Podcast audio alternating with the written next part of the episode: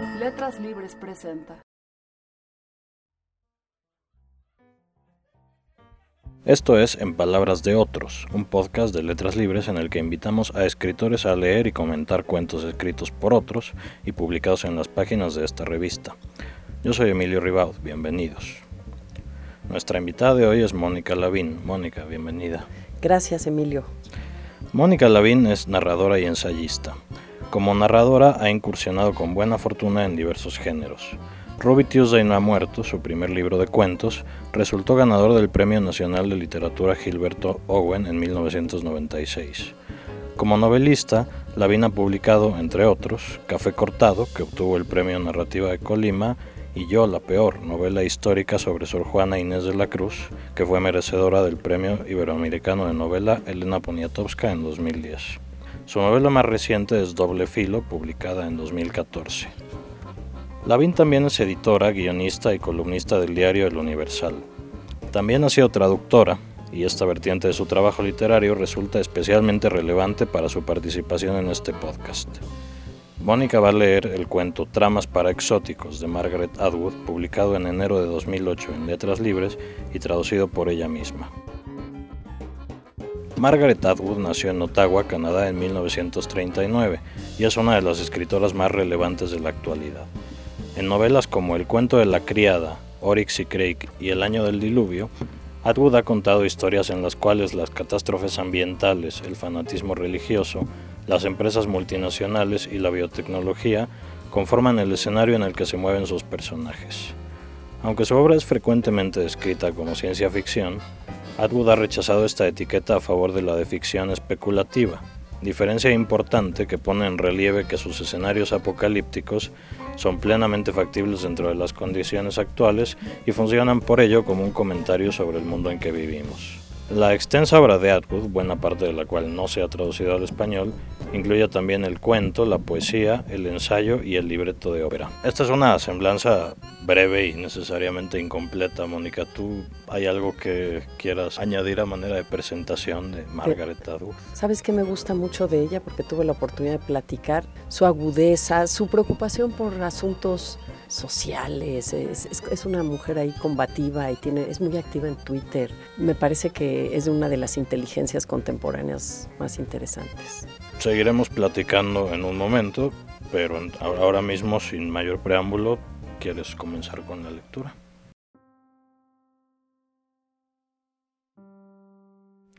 Tramas para exóticos. Desde temprana edad supe que mi ambición era estar en una trama o en varias tramas. Pensaba en ello como una carrera, pero ninguna trama aparecía en mi camino. Tienes que solicitarlas, me dijo un amigo mío. Él había recorrido camino, aunque él mismo no había estado en ninguna trama. Así que atendí su consejo y me acerqué a la fábrica de tramas. Como para todas las cosas, hubo una entrevista. Entonces, dijo el joven con aspecto aburrido detrás del escritorio, ¿usted cree que tiene lo que se necesita para estar en una trama? ¿Qué clase de personaje tiene en su mente? Jugueteaba con una lista, recorriéndola con el plumón. ¿Personaje? dije. Sí, eso es lo que hacemos aquí. Tramas y personajes. No se puede tener uno sin lo otro. Bueno, dije, puedo intentar ser el personaje principal. O alguno de ellos. Supongo que una trama requiere más de uno. No puede ser el personaje principal, dijo sin rodeos. ¿Por qué no? dije. Mírese en el espejo, dijo. Usted es un exótico. Yo dije, soy una persona respetable. No bailo provocativamente. Exótico, dijo con su voz aburrida. Consulte el diccionario. Extranjero, forastero, que viene de afuera, no de aquí. Pero soy de aquí, dije. ¿Tengo un acento curioso o algo? Yo no hago las reglas, dijo. Tal vez usted sea de aquí, no lo niego, pero su apariencia lo contradice. Si estuviéramos en algún otro lado, no se vería como si viniera de afuera, porque ya estaría afuera y también lo estarían todos los demás ahí. Entonces yo sería el exótico, ¿no es cierto? Soltó una risa cortada. Pero estamos aquí, ¿no es así? Aquí estamos. Y aquí está usted. No estaba listo para discutir quién parecía, de dónde, así es que dije, de acuerdo, entonces no seré el personaje principal. ¿Qué más tiene? Para exóticos, dijo hurgando las hojas de su lista, déjeme ver. Parecía no haber mucho de dónde escoger. Podría ser un exótico jovial, bien intencionado, o el estúpido y borracho esposo golpeador de una exótica, o un exótico hostil cayendo de un caballo, o un exótico astuto y cruel con algún plan malévolo y grandioso. Si fuera una mujer, podría ser exótica sexy, una ardiente, hermosa y amoral degenerada. Por otro lado, podría ser un sirviente cómico. Eso es todo. ¿Eso es todo? dije. Estaba decepcionado. Pero hay más opciones ahora, dijo. Sus maneras se volvían más cálidas. Podría ser el mejor amigo. No obtendría a la chica, pero sí a una chica de algún tipo. O podría ser el vecino de la casa de al lado, que aparece para una charla amistosa. O podría ser un tipo con mucha experiencia, como un entrenador, que le enseña al personaje principal a cercenar cabezas con la espada y con una sola mano. Siempre hay lugar para ellos. O podría ser una persona sabia, podría profesar una religión antigua, o podría decir cosas significativas y oscuras, lanzar, ¿cómo se llaman? Profecías, dije. Sí, dijo, algo así. Alguna vez solo se tenía que ser mujer para que hubiera esas partes sabias, cualquier clase de mujer. Pero luego las mujeres empezaron a tener empleos y nadie podía creer que siguieran siendo sabias. En estos días, si se es una mujer sabia, hay que ser una mujer exótica. Puede tener sabiduría si es hombre, pero tiene que ser viejo. Las barbas ayudan. ¿Sabe cantar? No especialmente, dije. Muy mal, dijo. La ópera queda descartada entonces.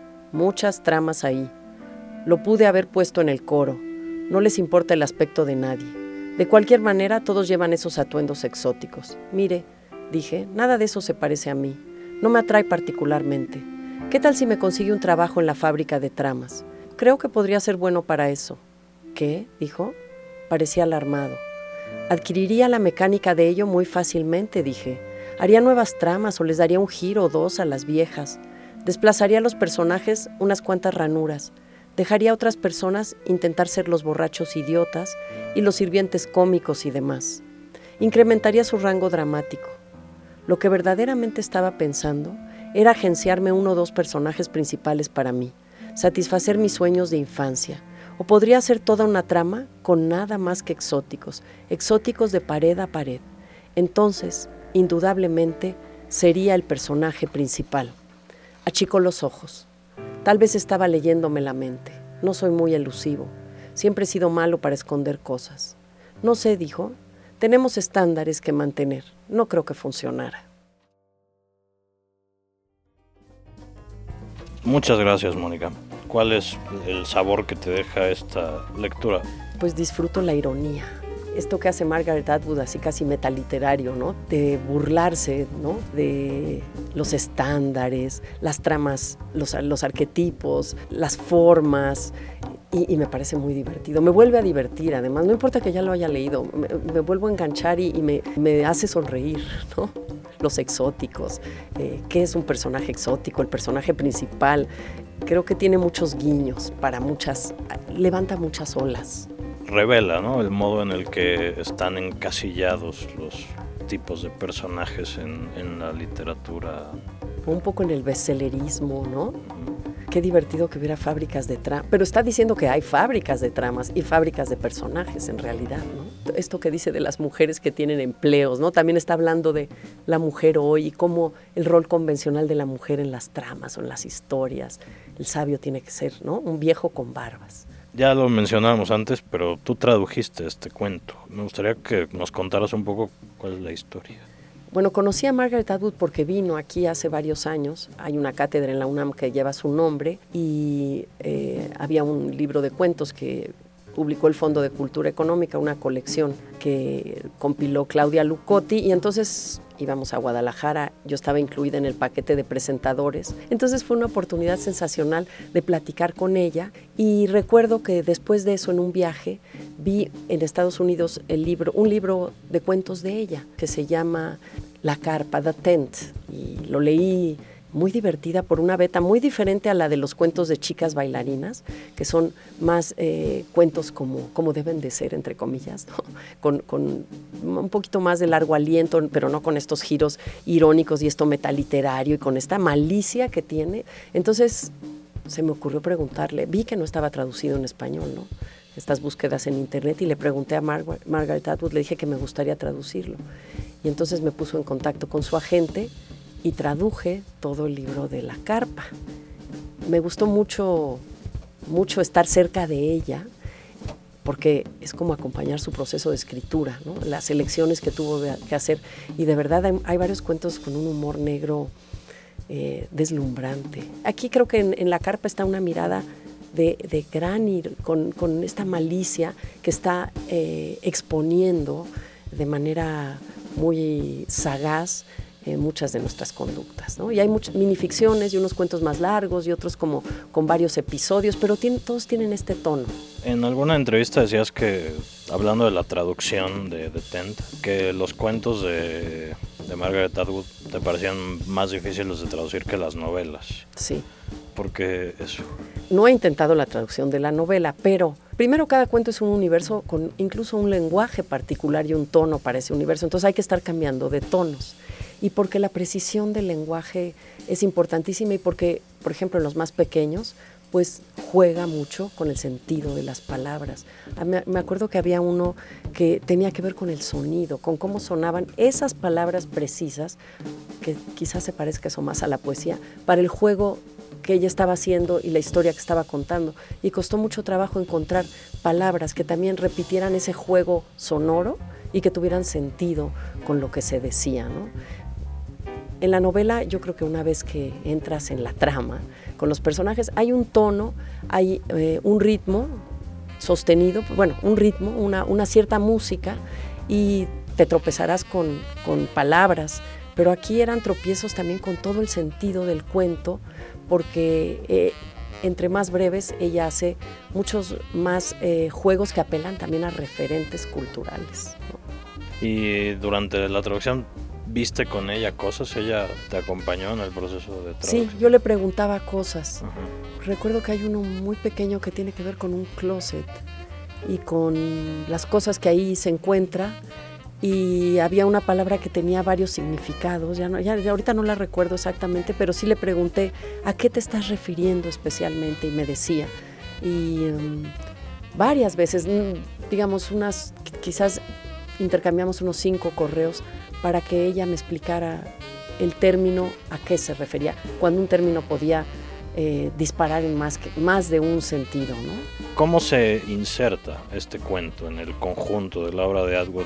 Entendiendo que también podemos tener la visión engañosa de que la obra de Atwood gira más bien en torno a la ciencia ficción y a lo mejor esa es la excepción, no sé tú qué. No, yo pienso que no.